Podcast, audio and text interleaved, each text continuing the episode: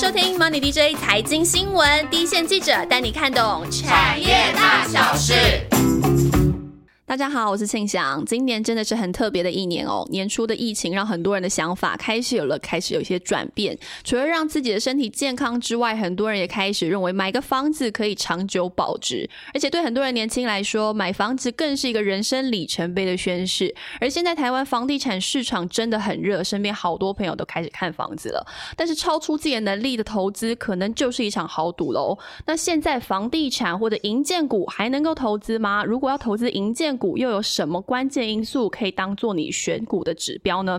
今天我们现场邀请到 Money DJ 产业记者施英，大家好，以及小资女婉婉。弯弯是一个小资女，今天是代表是呃自助买房的需求，可以这么说。最近有什么看房的经验吗？哎，其实我看房已经差不多从四五年前到现在，大概也已经看了。我觉得应该在新北新店安坑这个地方，大概已经看了十多间，应该有了。很夸张哎，十多间算夸张吗？还好吧。看一百间房子才能买房子。别人都说看一百间呢，我觉得十多间应该算是还好。十多间就真的好累了，我觉得。对，然后我看的有包括是呃中古屋或是预售屋都。都有看这样子，然后呃，我谈谈谈两个最近我去看的好了。那中古屋的部分，我觉得最近真的夸好夸张，尤其是。就是疫情舒缓之后，大概四五月之后，我觉得真的大家好像都是呈现那个蝗虫出境的感觉。然后我去看的有一天是我早上去看，而且我觉得我已经算是够有诚意了。我当天马上就下斡旋，我觉得我已经算是很有诚意了吧？真的很喜欢那个房子。嗯，有一点喜欢，然后再加上我也觉得好像现在的那个市况，就是就是如果你嗯没有马上名下斡旋的话，感觉好像也是有点可能会抢不到的状况。是怎么样？大家现在是以在买青菜跟萝卜吗？对，在买青菜跟萝卜的状况，应该怕买不到房吧？对。然后我早上，喂，我早上去看，我当场就下斡旋呢。我家人都还没来看呢，我觉得我已经算是够有诚意了。结果居然我晚上房仲就跟我回报说已经卖出去了。有人比你更有诚意。对啦，对啦，我只能这么说。对，而且重点是那间房子是当天才。公开的哦，就是当天才拿出来卖，还是说这只是话术？我也不知道啦。反正但是 就我知道是说，他们当天是房仲呃拿到收了这间房子之后，当天是第一天开始开放让别人进来看，然后后呃那个。新进预售屋的案子我有去看，可是我可以提一下说，那个呃上周末才正式开始公开的那个新店的最指标性的案子这样子，然后呃呃就是因为他就刚好在那个家乐福旁边嘛，所以就是非常红的案子。然后我也是听说说呃就是就是你要预约才能进去看，然后以现在来看的话，已经预约哦，都已经排到十一月之后你才能进去看。那它的开价也是一平。八十就中高层楼的话，大概一平是八十万，就是就是因为就我有去嘛，所以它的开价就是这样的状况，这样子。我觉得应该一般那个就是应该大家都会觉得很疯狂吧。而且到十一月那时候会不会很多被卖完了？我不知道，可是我听说说，我听到很多我的相亲，因为小子女万万现在目前也是住在新店，然后爱新店，所以我听到很多相亲是说。你很多人，你就是经过那个建案，因为你知道它已经开放了，你经过建案，然后你跟直接在建案门口跟他讲说，哎，可以进去参观吗？不行，不行，对，如果没有预约的话就不行。然后就是你都已经在门口，就是都已经被挡到，对，他就会直接回复你说，不好意思，我们现在预约已经排到十一月，就是。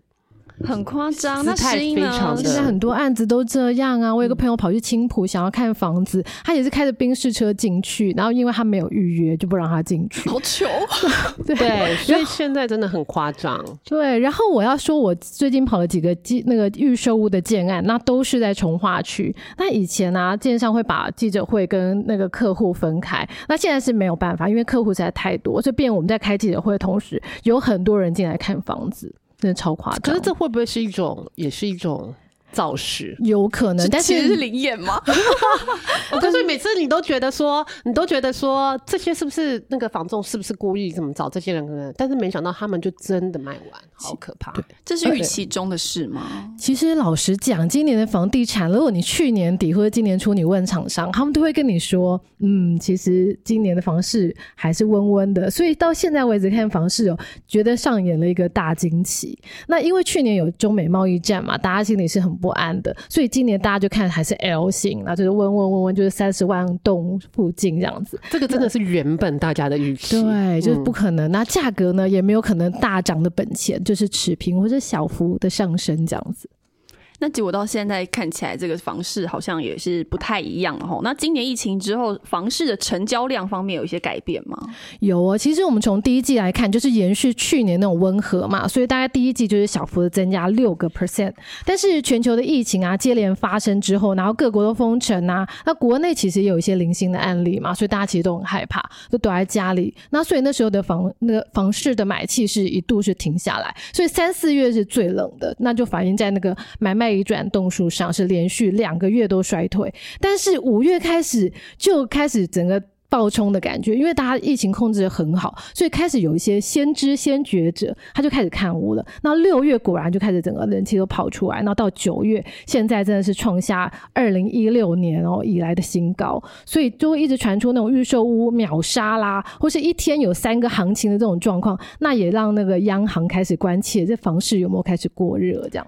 这样反弹真的很不可思议，等于是疫疫情之前预期是会 A 微幅成长一些些，结果疫情后反而开始衰退，然后疫情受到控制后，整个大爆发，超出原本成长那样的预期。吼，哎，对，可是我觉得这样不是很奇怪吗？不是大家都说少子化，少子化以后一定盖的房子没有人住，结果没想到现在好像感觉好像都是房子要用抢的一样，像是不是到底是不是一个就结构性的改变呢？因为可能以前就是可能一家里面有三个小孩子。那可能就是不一定说每个小孩子都要有一间房子，可是现在好像就变成说三个小孩子，三个小孩子独立出去，每个人都要有自己的一间房子，但是他可能是小平数两房三房三房成立一个家庭，这样好像。变成是一个主流，造成好像现在好像，嗯，爸妈好像好像帮每个小孩子都要准备一套，爸妈好有钱哦。对，其实我们在跑房地产，最常问奸商说：“那现在的年轻人怎么买房？”所有奸商都会告诉你：“靠爸爸妈妈。”这是 真的，真的，爸妈真的是最重要的支柱。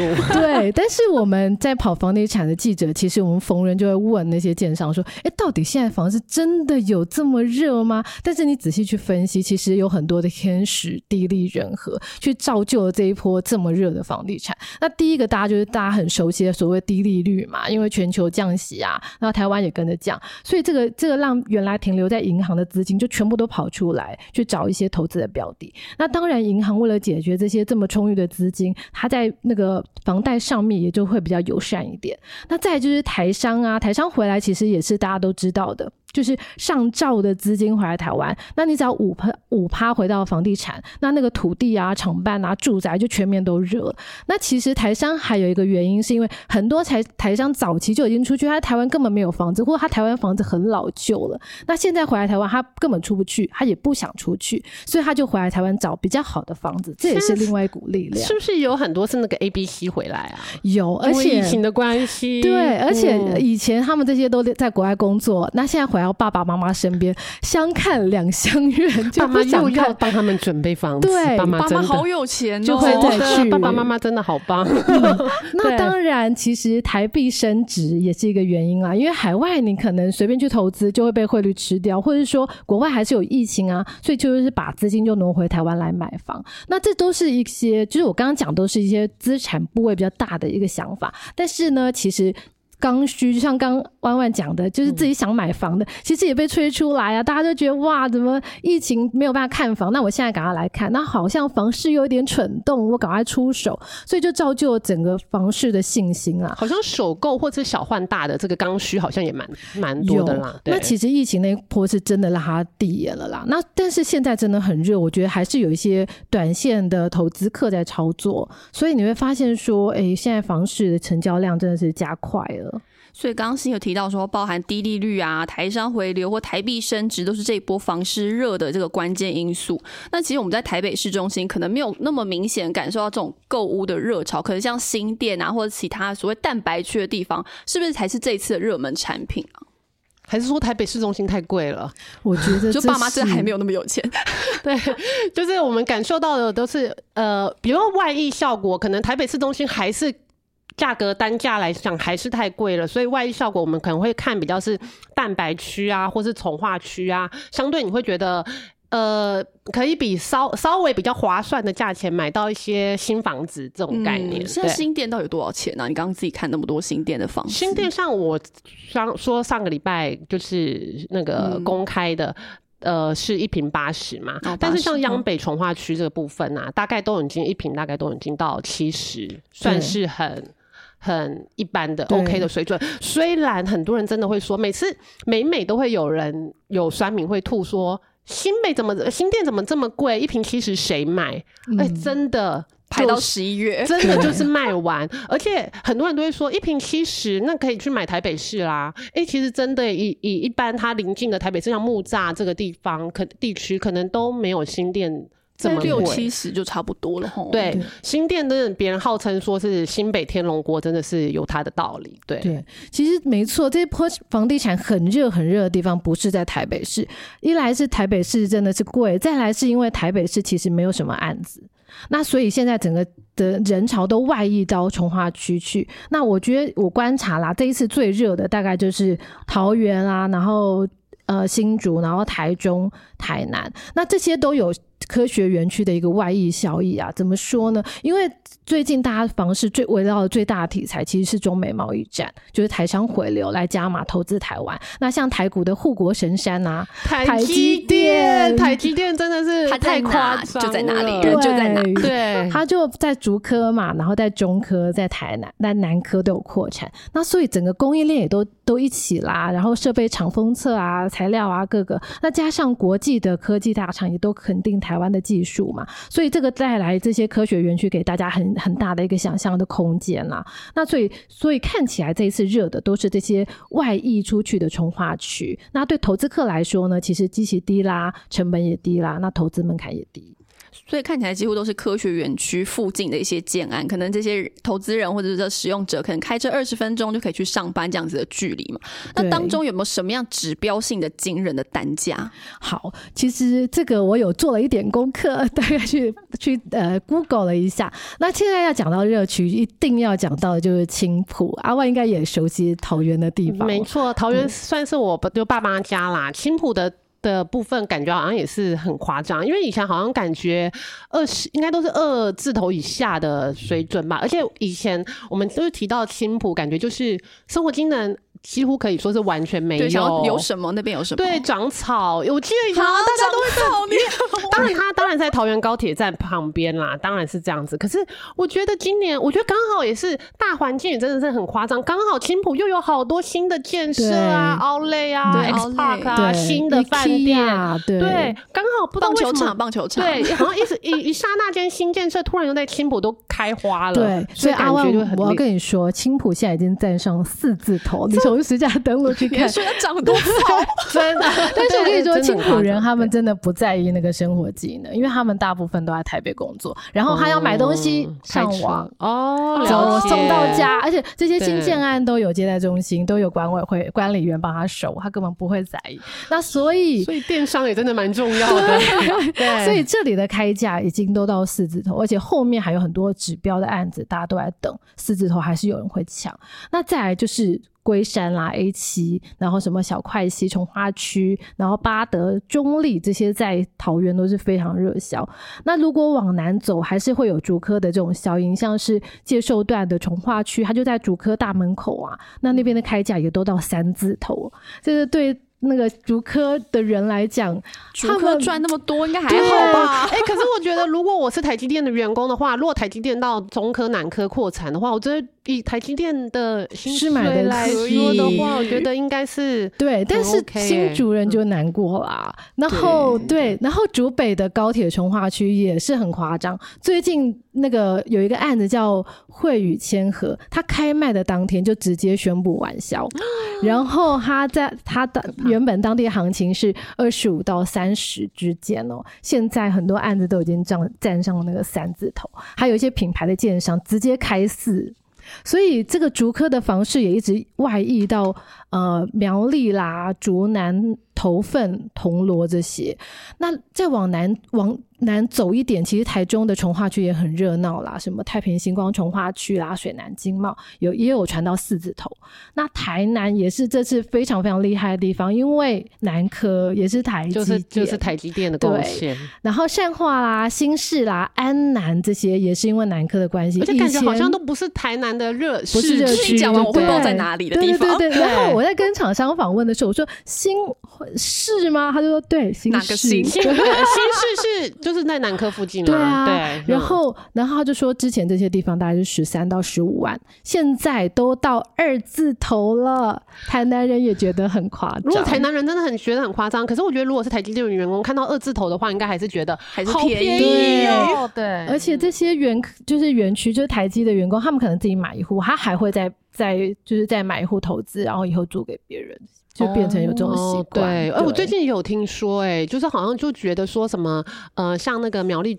苗栗啊，或是台中的地方，好像都有听到说，因为某个科技大厂在那边，好像有人会想说，先在那边投资。对对嗯所以这些买方到底是谁？是自助的这些台积电员工吗？还是他纯粹真的是投资客啊？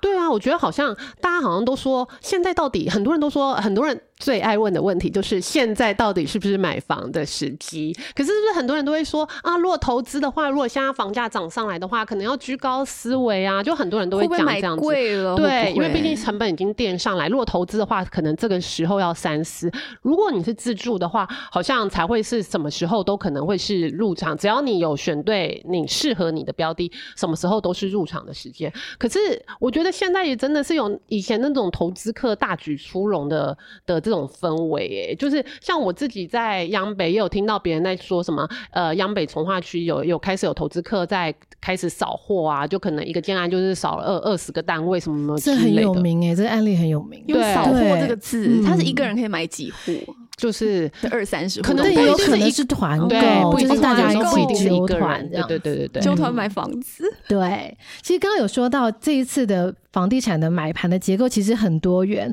像像就是大家讲的台商回来嘛，那这种他就是原来大家都以为这是富人阶级可能会买豪宅嘛，可是他们为了规避豪宅税，那就可能不会在豪宅真正的豪宅这么积极。现在怎么操怎么买呢？他就是先买一般的房子，就是那种房屋税税率不会那么高的，然后就去买两间，然后打通。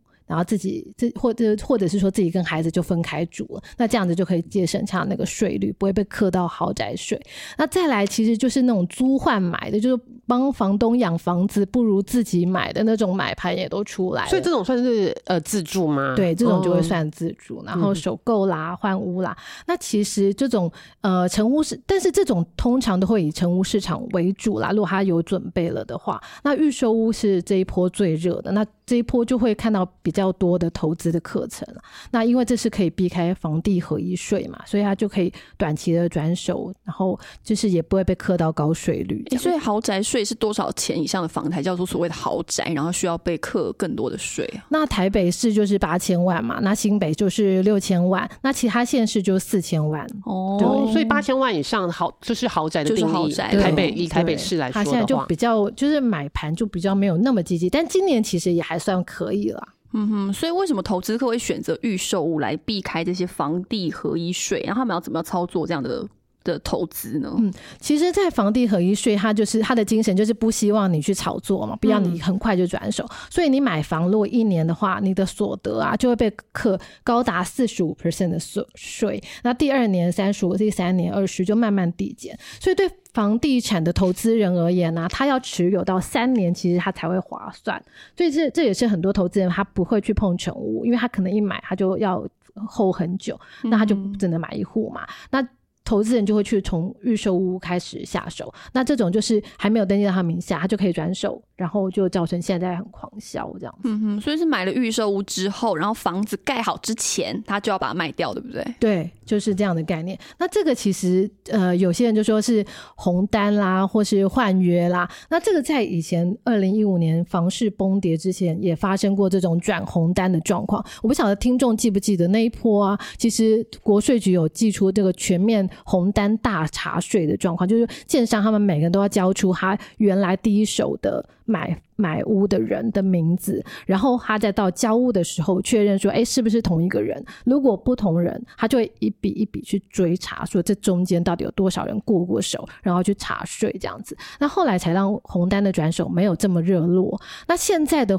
的的操作呢，也是也是会有预约单啊，因为像是有些说什么呃前销就秒杀，那根本就还没有呃公开，可是他就先拿到一张那个。购物的呃权利这样子，那还没有正式签约。那如果有有有的人就是很好的案子，可能第一排、第二排就就顺位就已经排到第三顺位或后面。那拿到那一张的人呢，他就会去呃很短时间的，然后透过嗯他自己对房仲啦，或者是说有一些代销的，就是关系人，他们可能就去把他再转手说给第二顺位或第三顺位，但是他通常会再加一点价格，所以就让他很短期就可以啊叫。假如说一户如果是呃三十平，然后他一平加价格五万，那其实五万很多，或者两万三万，其实他买空卖空的生意。还没有看到房子，其实。对他就可以可能很快就可以转手了。嗯，其实现在好像像我自己在看那种就是呃房屋交易平台，